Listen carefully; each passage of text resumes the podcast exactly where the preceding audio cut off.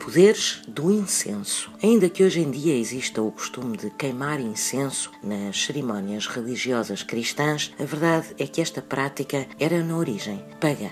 Queimavam-se incensos para afastar os espíritos do mal, com diferentes finalidades, consoante o que se queimava, por exemplo, incenso de mirra ou de sândalo para afastar as bruxas, de âmbar para afastar os demónios, em caso de dúvida, queimar incenso para afastar os maus espíritos, porque não há duas, sem três.